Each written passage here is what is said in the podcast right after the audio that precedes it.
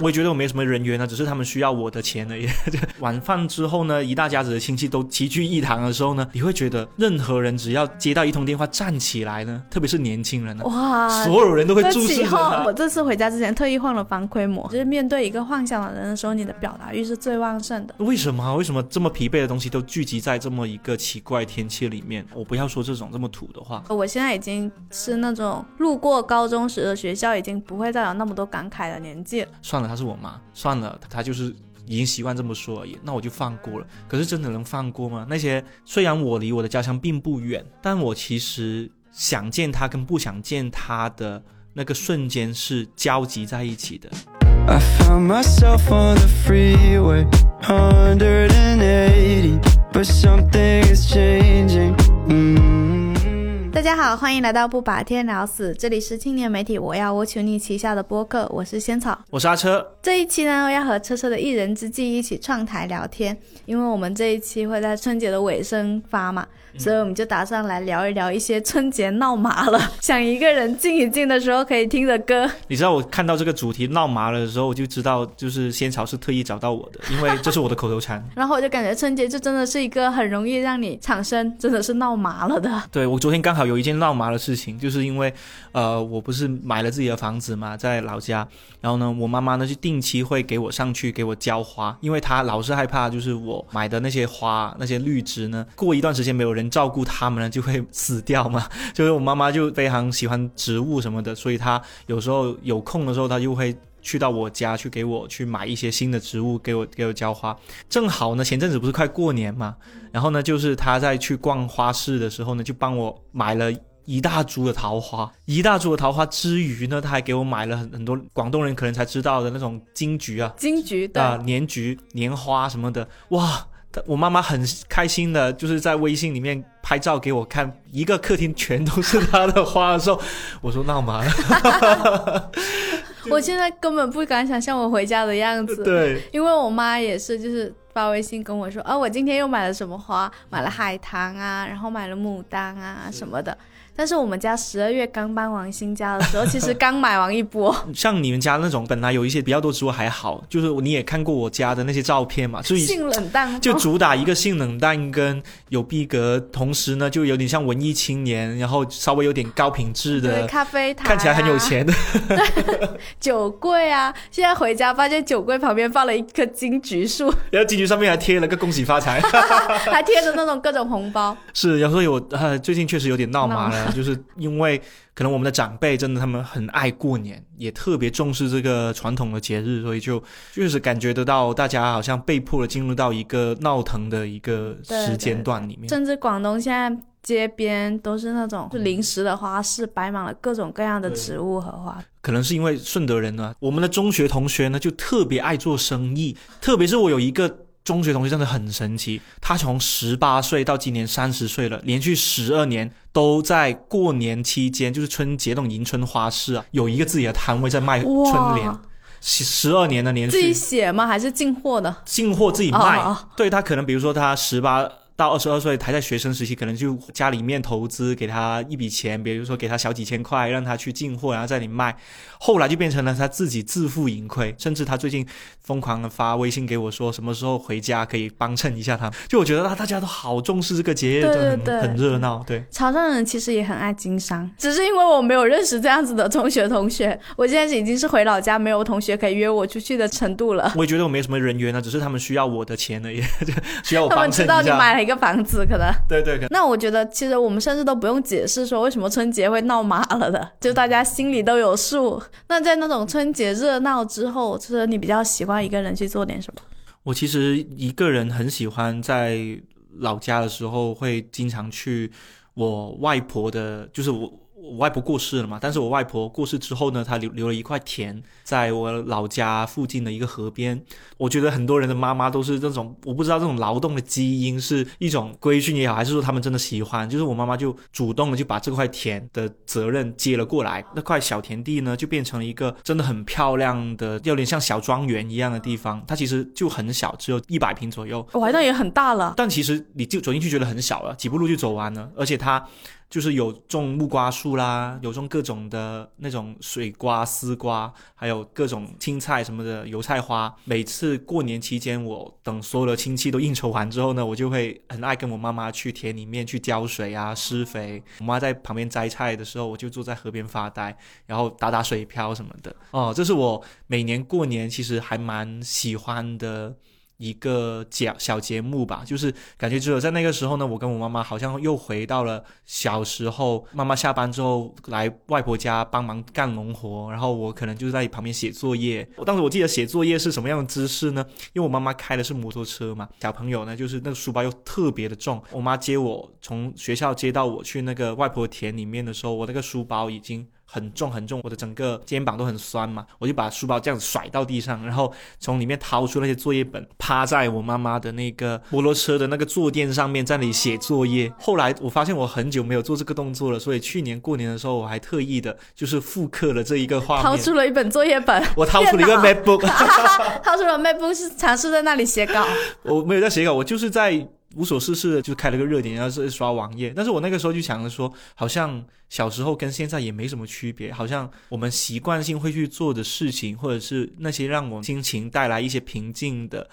开心、简单的东西，好像一直都存在。去年我回老家过完年之后做的这件事情，变成了是我一个心里面很宁静，并且保持一个非常好心态的一个小小的举动吧。然后可能。就是陪我妈妈去浇完水、施完肥之后，很快就又要回去上班了啊！这也算是我跟妈妈一个比较短暂的陪伴吧。原来我骑着摩托车路过乡下，看到田边的小孩子在那写作业的人是你啊？是啊，就是我。长大了之后还是在那里。对啊，对啊，好有意思。我感觉我春节之后一个人的时候，其实是一般春节假期会有一天是出去跟我的朋友们见面的。然后这些朋友呢，也不是我待在老家的朋友，是跟我一起在广州，就是我们在。在广州也会经常见面的朋友，但是我们回了老家就会以一种老家身份的，就是方式相聚一下，然后可能会去其中一个朋友家里唱 K。结束之后，可能就是他们会有人送我到离家里比较近的一个路口，然后我从那一段路口走回自己的家的那段路的时候，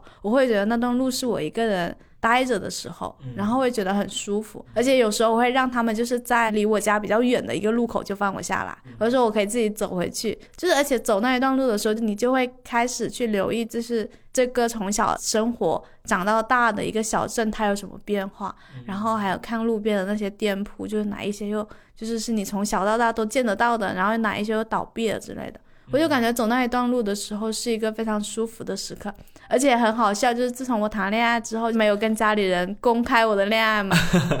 出去外面同学聚会完结束之后，这一段从路口走回家的路，我就可以跟我男朋友说，我现在可以打电话了。哦，就这种，对，终于找到了通个话的间隙。对，然后我就会跟他可能在这一段路聊一下天，然后一边聊天一边走回家，这样子就是蜜恋。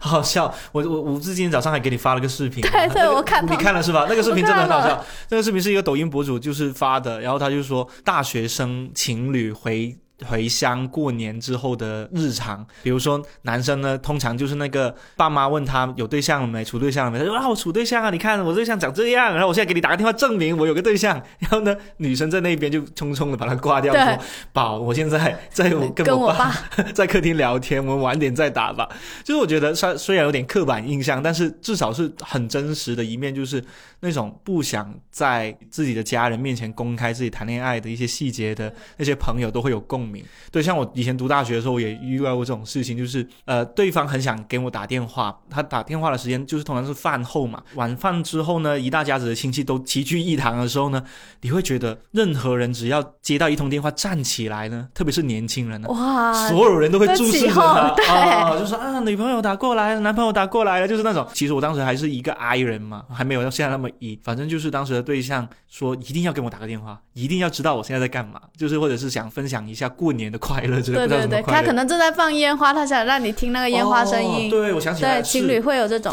他我知道了，我记得了，他刚跟朋友出去玩那个仙女棒，因为仙女棒它不是很快就烧完吗？对，他想要在烧完之前啊打个电话视频啊，视频对让我分享给我，但是呢，他烧了三根仙女棒我都没有接，这意味着你们这段恋情也要完了，对，像烟花一样就转瞬即逝已经。三次机会了，你都还没有接。当时很好笑，就是他疯狂在微信里面跟我说啊，我现在要放烟花，我做完仙女棒给你看，我给你画了个形状，画了个爱心之类的。我心想说，呃，不要闹了，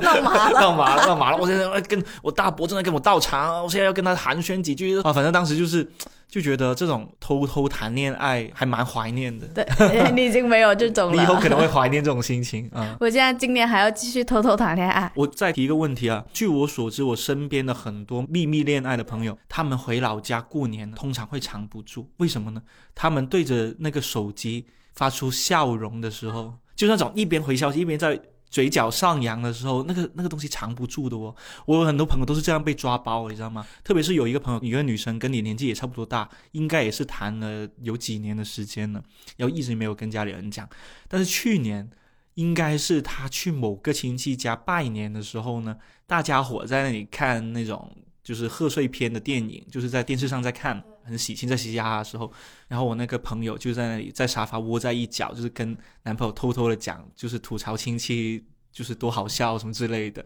结果就是她男朋友可能讲了一个大笑话，就是说笑了就是？在那个正好是那部贺岁的电影播到一个很严肃的场景，就是那种很紧绷、很紧张，所有人都心都提到嗓子眼的那种紧张的时候，突然间有朋友在爆笑，有所有太人尴尬了有所有都吧？望向了他，我说：“嗯、跟男朋友在聊天是吧？”然后说：“没有没有啊，跟朋友聊天。”哎，不用装了，我都知道啊，什么时候带过来啊？哇，然后他的恋情就就这样子被败露了，对，被他笑声败露。之前也有过这种时候，然后我一般都会说，因为老板在群里发红包了，然后我这次回家之前特意换了防窥膜，然后那个亲戚就问老板怎么天天发红包？你们公司还真的能赚钱吗？嗯，那我们进入推歌环节吧，嗯推荐一些歌，我们分别准备了三首歌，因为我们提前给对方听了一下我们今天要分享的歌嘛，嗯，然后发现我跟车车的品味还是一如既往的完全不一样的完。全不一样。虽然你推的一些歌手或者是乐队我都有听过，但是呢，确实不是我平常爱听的那种类型。然后我推第一首歌是电气樱桃的。没有海的时候，我们怎么游泳？它是一个乐队，主唱是一个女生，很容易被这个女生的嗓音，还有这个乐队的音乐的那种氛围给抓进去。而且呢，就是她的这首歌里面，就是会构建一种故事性。他唱的其实是有点像是我还没有遇到你，但是呢，我已经想好了很多我要跟你说的话。我也不知道你在哪里，但是我就想好了，就是我要跟你说，我很喜欢吃蛋挞、就是他写了一些小小的细节，就是什么电梯按到十三楼，然后要呼吸九到十一次才能到。就是我家楼下的路灯呢，一边是七个，一边是八个。就是我就觉得说，就是我很久没有这种表达欲旺盛的时候了。啊，这个这真的是以前的你。对，就是我以前的我可能会有很多就是这种小小的事情，然后小小的细节很想要分享出去的感觉。然后他这首歌唱就是他是在对一个幻想的对象讲这些话嘛。包括我以前就是面对一个幻想的人的时候，你的表达欲是最旺盛的，因为你能够想出你有很多想要跟对方说的话。但是当有些时候这个人真的在你面前，或者你身边真的有一个人的时候，你好像那些表达欲反而会渐渐的消失。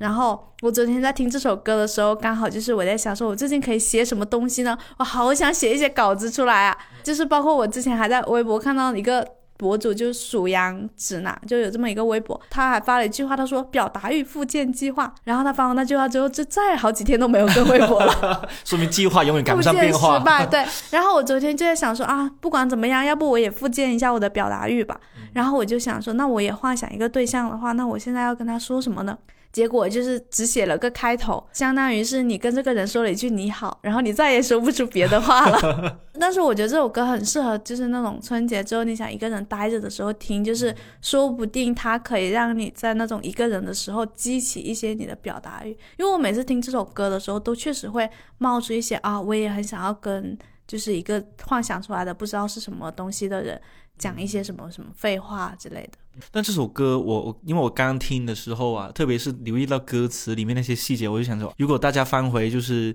不把天聊死的前面十期，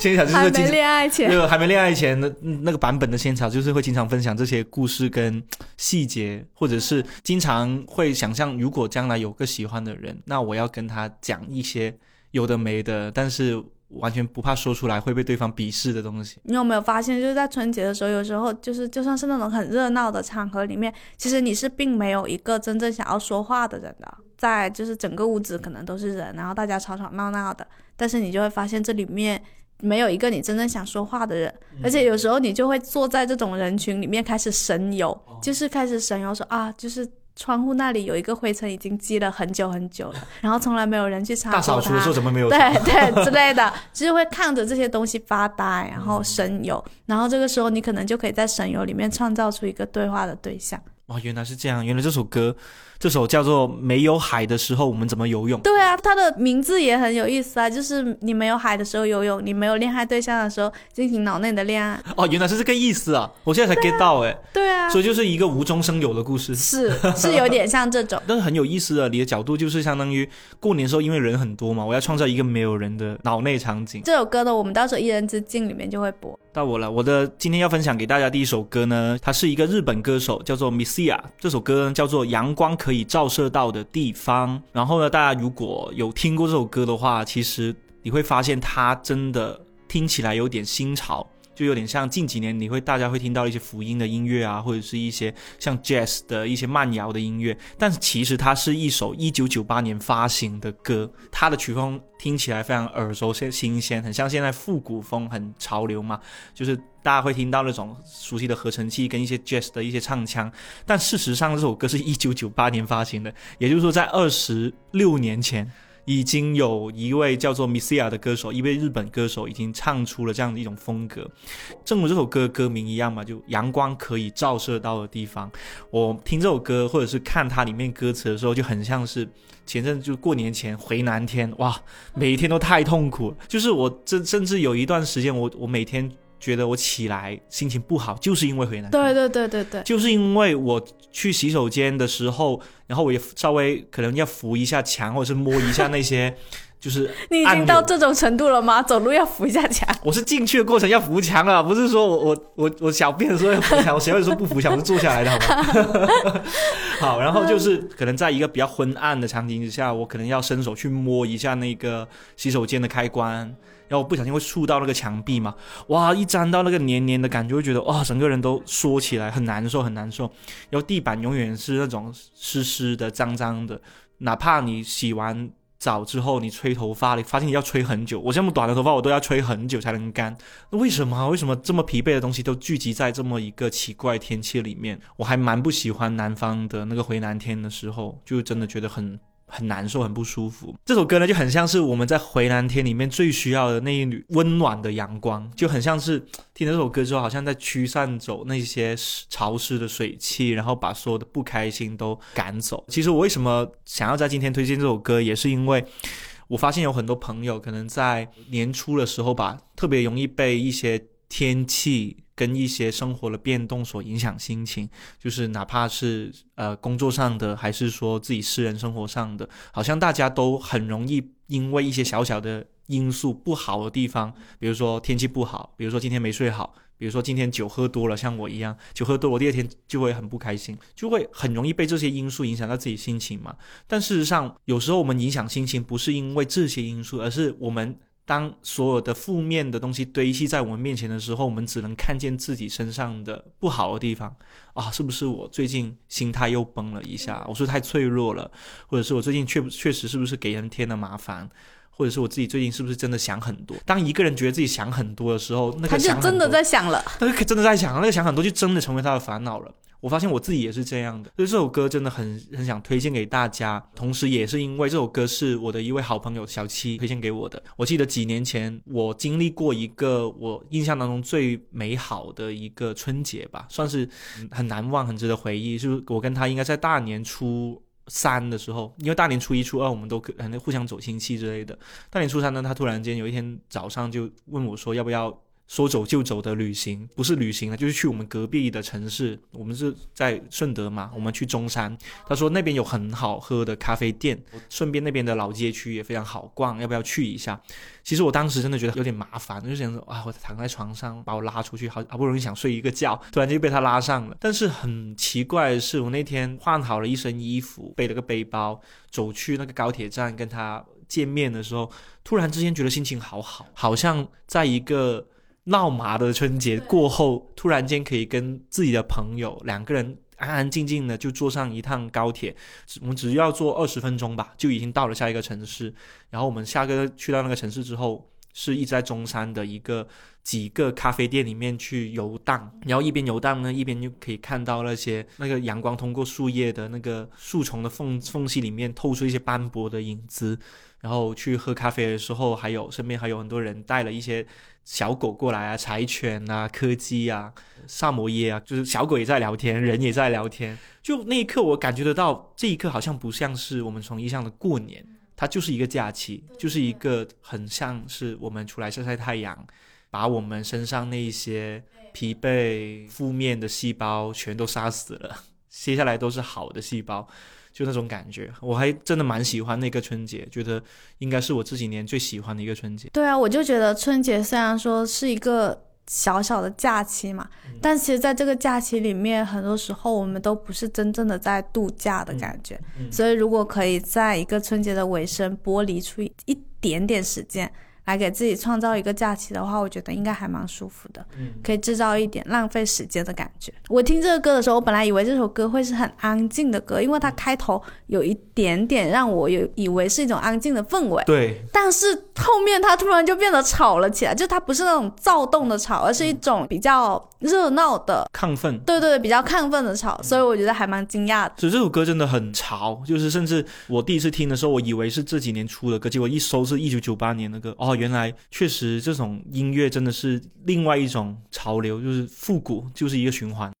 那下一首我分享那个新青年理发厅的单曲《世界是一辆由东向西驶往的火车》。这首歌，他我好像是在他他们解散的时候，对对，等到他们解散了之后才开始听他们的一些歌的。然后呢，这首歌我在听的时候，就是我会想到说春节的时候很适合听它，就是因为春节的时候我会有一个场景，就是可能我会在。房间里面就是打开我的抽屉，然后翻看我中学时的日记。然后我觉得在这种就是你一个人默默的在翻看自己中学日记的时候，好像就很适合听这样子的一首歌，因为它里面唱的歌就是我很喜欢它里面的一些话，就是有点像是你坐上了一辆火车，然后这辆列车已经行驶了，但是你并不知道这辆车是不是你要去的方向，甚至你发现这辆车要去的方向根本就不是你想去的。然后，如果你要离开，就是你不想要驶往这一个未来的话，你可能就要下车。那你有没有勇气下车呢？天啊，这首歌原来讲一个这么沉重的话题的吗？对啊，它里面有那种念白。对，我其实很喜欢那种有念白的歌，可能是我是那种文字脑，就是如果有那种很好的文字或者很抓人的文字的话，我会被它迅速的吸引进去。这也是为什么我很喜欢听中文歌，就是有很多中文歌，它的歌词会迅速的把我抓进去。因为我听过星期年理发厅的两次 live 嘛，哇，我我我真的很同意你刚刚讲的，就是有一位主唱叫发仔发仔啊，他是一个练白主力嘛，然后他跟另外一个欧阳也是两个人都是练白主力。记得第一次去看他们的 live，当一首简单的独立民谣，就是那种简单的吉他、简单的 PPT，他们在播 PPT，播到中间的时候，突然间音乐还在延续，但是人声消失了。然后那个两个主唱就站麦克风前面，这样子张开双臂，就他们好像只是把歌里面那个念白讲了一遍，用他们的话讲了一遍。但是那一刻，我好像感觉得到他在跟所有听个人在对话，他仿佛是我们内心的另外一个自己。对对对。哦，突然间我心里面好像我那个平常自己跟自己说话，呢把声音偷偷变成了别人的声音，然后那个别人声音说的又是我自己的心里话，那种感觉真的很奇妙。我能够理解 get 到你的点，就是为什么会喜欢听他们歌。我感觉我可以直接念他们刚才讲的原话：当你发现原来不是你想前往的方向，门已经关上，而你还留在车厢，你有没有勇气去改变？面对像火车一样快的转变，大声去说：“我跟其他乘客不一样，我不是想去这个方向。”自己慢慢走到火车车尾，不选择安逸接受，不选择逃避。如果接受火车的方向，就要向前走。我又能不能够越过人潮一路向后？其实我觉得还蛮中二的。他真的一直很中二。对，就是像这种歌词，会有那种你好像在现在这个你已经不那么相信梦想的时代，再去听这样子的歌的话，你可能内心里面。会没有那么真正的相信他，但是你还是会被那种热血打动。我不知道车车你会不会回去之后看自己的中学日记，哎，然后羞耻啊！就是每次回家的时候，一打开抽屉都会看到一片叶子。就是因为我高二的时候有一年，就是我们教室在二楼，然后二楼的对面就是有一棵树，它就生长得很高，它会直接长到三楼去。所以我站在二楼的时候，我伸手就能够抓到那棵树的叶子。然后我有一天午休的时候，就大家都在睡觉，但是我就跑到走廊那里望着那棵树发呆的时候，我就把它上面一颗叶子摘了下来。非主流的在上面写了一句话，然后直到现在，就那个叶子已经变得干瘪，然后已经不再是有绿色，就变成那种墨绿色，接近黑色的那种。然后那句话其实已经看得不太清楚了，就是我仔细辨认之后，会发现上面写说一定要过上你想过的生活。然后我就、Oh 就是你知道吗？我我就是每次回去，然后看到的时候，我都会很后悔，就是为什么当时就不多读点书，写一两句就是更有细节的话呢？可是很真实啊，这才真实。就是又真实，但是你又会觉得，让你现在再去看的时候，其实你没有很具体的想象起你到底当时要过的生活是什么样子的啊。我我刚刚说 Oh my God，不是说我觉得那句话不好，我觉得那句话太真实太好了。反而我觉得现在我们读的书多一点，或者是稍微年纪长了一点之后，我们再说出这种话，自己也会觉得不合适，或者自己在说出去之前，已经在脑海当中把它筛选掉。我不要说这种这么土的话。但事实上，一定要过上自己更好的生活，就是那个年纪应该会有的一个念头吧。我我还记得我以前啊，真的不想说怎么你？说嘛？我还记得以前也有个类似的这种场景，就是把自己的微博 ID 改成为未来而战。我真的好头 哦，头好痛！我现在说起来就觉得，但是怎么怎么想的？就是到底脑子里面在装的是什么？但是你就会觉得，好吧，十七岁的阿车就是会说这种话的人，那我也接受，我也爱我十七岁的自己，不要去嫌弃他。可是你现在是捂着脸很嫌弃的在说这些话我，是嫌弃说出这句话的我，但但我就觉得很美好啊！确实，过年也是一个很适合翻看以前旧的一些经历日记的时候。对，听一些这样子的歌也不错的。而且其实我觉得我现在已经是那种路过高中时的学校，已经不会再有那么多感慨的年纪了。没有那么的那么的怀念过去，然后同时你也没有没有那么那么的向往未来的时刻，发现生活变得很平淡。我觉得，你说到这个最好笑就是最近我们我我的高中是有一个成人礼，我不知道你的你的高中会不会有成人礼？没有没有，我们小高中没有。小高中没有，我们大高中，咱们母校顺德一中啊啊，还是不错的啊。然后呢，反正我当时就莫名其妙，在一个周日的时候，我就微信收到一条推送，是我们那个高中的公众号发起了微信的视频号直播。我点进去发现是我们学校的高三的学弟学妹他们的成人礼，因为我高中的时候其实十几年前的时候还也是有成人礼的，然后那张照片就是我到现在还是会会很记得。当时我把妈妈请过来，我跟妈妈是两个人一起去见证这个成人礼的，然后说了很多对妈妈说的话，给妈妈写的信。哇，当时还真的给妈妈写了一封信，坦白我早恋了，但是最后没有勇气给她看，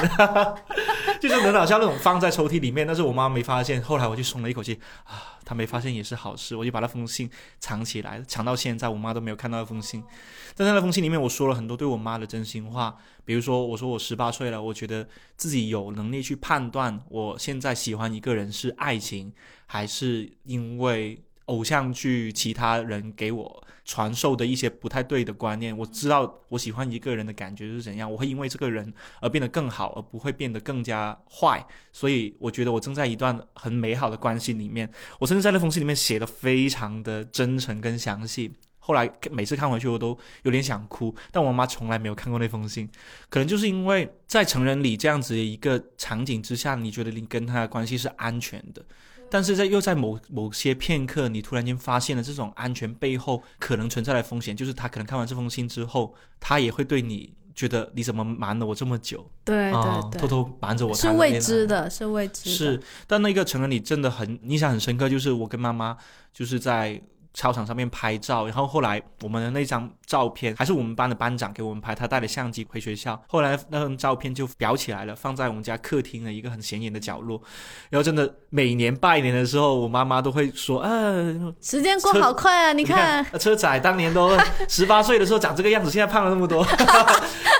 反正我妈妈当时就很爱拿成人礼这件事情来讲。那我后来看回那个高中的直播，我发现原来他们现在成人礼变得非常的豪华，就他们的着装都是西，男生都是西装，女生都是那种晚礼小礼服，或者是那种比较漂亮的那种裙子之类吧。我经常说，比起十几年前，真的很好落后。十几年前我就穿了个衬衫，那领带是歪的。那挺好，我现在觉得有这些仪式感，其实也不是什么坏事。它让你当年有一个很诚恳的表达自己的机会。下一首要推荐的歌给大家呢，相信有很多朋友可能也听过了，它是来自打雷的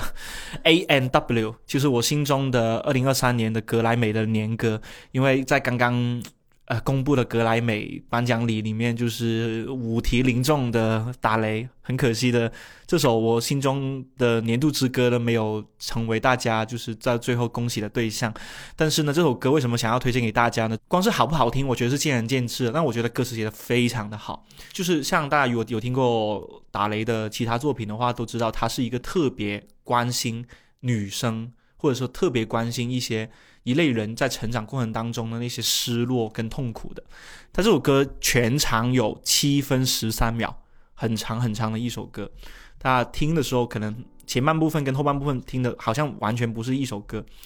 但是呢，我觉得这整的来说，我都我比较喜欢是他前半部分的一些歌词。其实他讲的就是一个女生害怕回家跟自己的妈妈见面这件事情。其实他的这个歌词。所讲的故事刚好跟我最近在微博转发的一篇微博有关系，就是有一个博主，他说他今年可能三十岁了，虽然他跟他妈妈平常关系非常的好，有百分之九十五的关系那么好，但是剩下的百分之五呢，永远会在他回家的时候出现，就是他妈妈会看着他腰间的那一块小赘肉，会说。怎么不做好身材管理？你看这一块肉都凸出来了。然后那个博主他就说了，在过去的二十多年以来，我一直跟这句话尝试和解。我就跟自己说，他就是这样子，妈妈就是习惯性的口嗨一下，或者习惯性的去把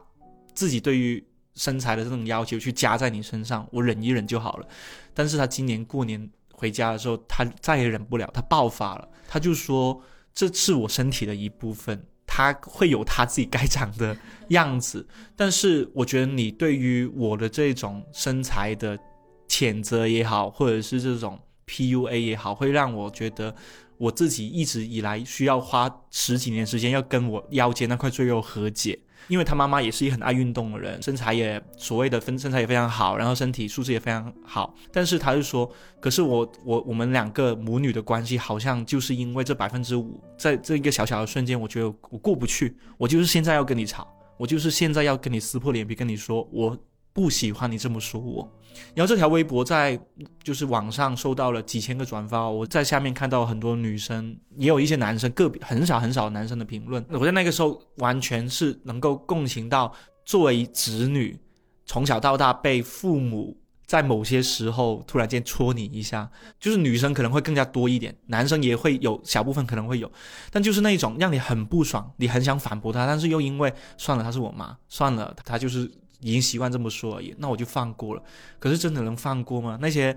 伤痛真的只能我们自己偷偷的去和解吗？不能通过一些像撕破脸皮的方式去解决它吗？对，所以其实 A N W 这首歌它讲的其中一部分也是讲这样子一个故事的，就是一个女儿她对自己母亲对自己的身材 P U A 已经习以为常了，但直到有一天她无法自控。我听完这首歌也会觉得。其实像打雷，他在这首歌里面加入的很多话题，其实这首歌它最后有点像是一个场景，我给大家描述一下。一在异性恋的那个语境当中，哈，一个女生她有一天遇到了一个约会对象，一个男生，她在那个男生面前聊她的原生家庭，聊她的灵魂，聊别人对她自己的一些非议跟一些不公平的一些言论。突然间发现完全聊不下去，因为对面那个人他只在乎。女生的那个外表，今天穿了什么好看的衣服，妆容干不干净？她只想要在肉体关系或者是在一些她自己得意的关系当中，顺着那个轨迹去走。所以说，就是打雷这首歌，它有点像有一天，如果遇到一个这样的人，我向他在面前讲那些我脆弱的时候，他真的能够接住我的这些脆弱吗？还是说他其实有他自己的目的，有他自己想在这段关系里面获得的东西而已？那我觉得哇，这首歌它从意境上以及从整个故事的背景上，它非常像是过年的时候，大家已经。经历完家人的那些指责跟那些哔哩吧啦的声音，你只想自己待着，去抚慰自己伤痛的时候，后面那个场景很像去相亲，对，就是相亲，其实相亲，就是那种你在家里遭受了原生家庭的一些指责之后，然后你还要被迫去相亲，然后发现这个人他并不关心你的任何一切的感觉。然后这首歌其实听到最后，你会觉得非常的寂寞，但是好像又经历完一遍，就是从害怕回家到真的回家，到离开家。那我最后一首放了一首非常。就是其实有点吵的音乐，是来自就是台湾一个乐队，叫做当代电影大师。然后这首歌的名字叫我常常有一种感觉，就是它里面它整整一个就是从前奏开始就是那种我常常有一种感觉非非非非非常危险，就是他会不断的这样子重复的去唱嘛。他这首歌本身讲的是说，他们作为一个比较新潮的摇滚乐队，很看不惯一些摇滚乐队会讲那种。就是你的吉他太新了，你一点都不摇滚。这样子的话，他就会讲说，有一些人就是其实有一千条牛仔裤，但是你却。会把新买的吉他特意去刮花，来假装自己是一个非常正宗的摇滚乐队的感觉，还是有点批判的。但是我觉得春节适合去听这首歌，并不是因为它的批判或者是什么哈，是因为我觉得有些时候就是你需要一个非常非常吵的音乐来盖住那一些更吵的声音。就你上次不是说我整个人就是非常土象星座吗？然后其实就是我其实也很闷骚，就是表面看起来不太像是那种会听很吵很躁动的音乐的人。但其实我歌单里面会有一部分是专门留那种很摇滚的、很躁动，然后鼓声非常强烈的那种歌。可能很郁闷的时刻，或者我跟家外面太吵了，我想要一个人去房间里面待着的时候，我可能会在耳机里或者会在音响里面放这种特别吵、特别躁动的歌，然后脱掉鞋子在地板上就是跟着他一起蹦迪的那一种。就我只有一个人的时候，会疯狂的做一些这种蹦迪的动作。这我真的有点难想象。有有时候，比如说我在在你旁边工作的时候，我也听到你耳机里面巨大的传出巨大的噪音，很吵 很噪。但是但是你你表面上是面无表情的在看着屏幕，对对对对对，这让我觉得非常有反差。但是我内心里面会蹦得特别特别厉害，所以我就觉得春节的时候你真的需要准备一些很吵的、很燥的歌单，就前提是你接受这一种啊。我之前还会听一些其他乐队的歌，他们会歌词非常的少，就是可能前面只有。一小段有歌词，然后后面可能一首歌有一半的时间，然后后来都在疯狂的敲那个鼓，然后那个声音其实有时候是有一点点刺耳的，但是我觉得我是很享受这一种刺耳的感觉的，然后我会很愿意在就是在春节这种时候去接受一些这种洗脑，接受一种噪音的洗脑，因为我觉得这种噪音比。呃，亲戚们的噪音好太多了，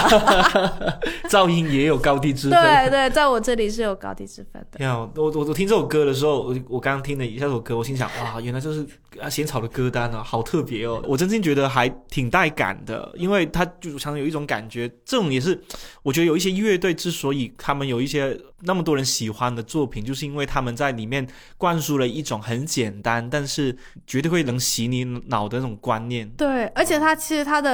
歌词和那个旋律什么的都是那种很简约，但是很直接击中你的感觉。他会讲别人说评论他嘛，他就是他就说他说我的发型太资产阶级，就连我的手肘也太资产阶级，但他却忙着整理他衣柜里一万件牛仔裤，然后说你有我惨吗？你这个富贵人家。我觉得里面有些话还蛮应景，就有些时候你跟亲戚之间那种斗嘴的感觉，然后亲戚可能会指责你说。你的发型，哎，一看就城里来的呀。还有就你的头发颜色为什么要长成这样子呢？不伦不类的之类的。就你不一定真的会去跟他们发生争吵，但是你内心里面可能其实会想要去跟对方争吵，然后可能就只能去通过听歌的方式借这种音乐来表达了。都说你很土象星座的啦，就是想发脾气都是只能用其他方式来发。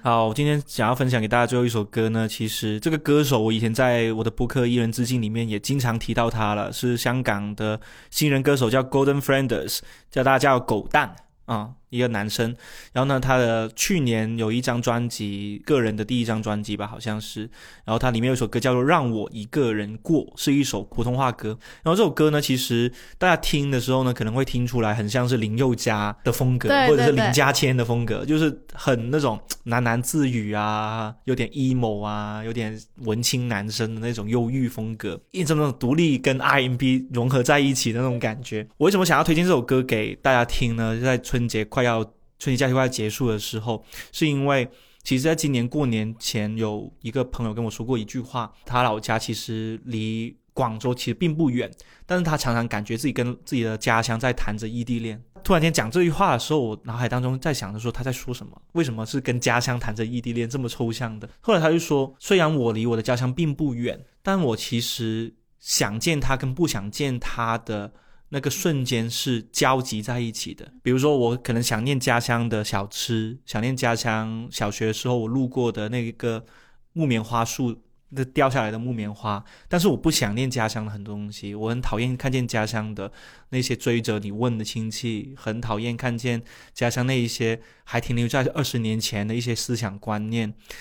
我觉得这个东西跟异地恋很像，就是你离开之后，你会把自己对这个人的想念放大，但同时你也会庆幸在某些时候你是自己一个人待着，因为他自己本身也在谈异地恋，所以他就说，每当过年，因为他已经有三年没有回老家过年了，然后今年继续可能不会回老家过年，他讲出来的感觉就像好像有一些。人就适合过异地恋。我身边甚至有很多朋友，就是说，每年最开心的时候，就是跟异地恋的对象见了面之后，马上要离开的时候。他说，他那个那个时候，他的爱情是他们两个人的爱情是最美好、最浓烈的，就是舍不得对方，但好像离开之后，那份想念只会。有增无减。我作为一个其实几乎没怎么经历过异地恋的人，我听到这样的比喻的时候，我觉得好好美妙。就那种人之间若即若离，但是觉得离开之后，也许想念跟爱意会只增无减的感觉，好像确实是有一些人所追求的感情关系。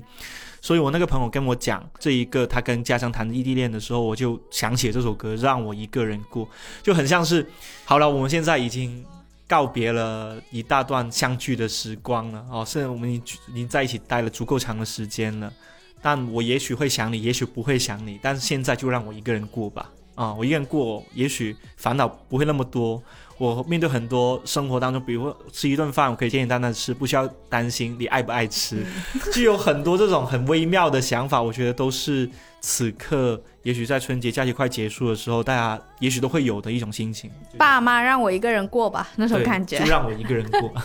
那首歌真的很文艺男，是很文艺男，很文艺男，很忧郁，很文艺男。对他的歌词也是特别的像。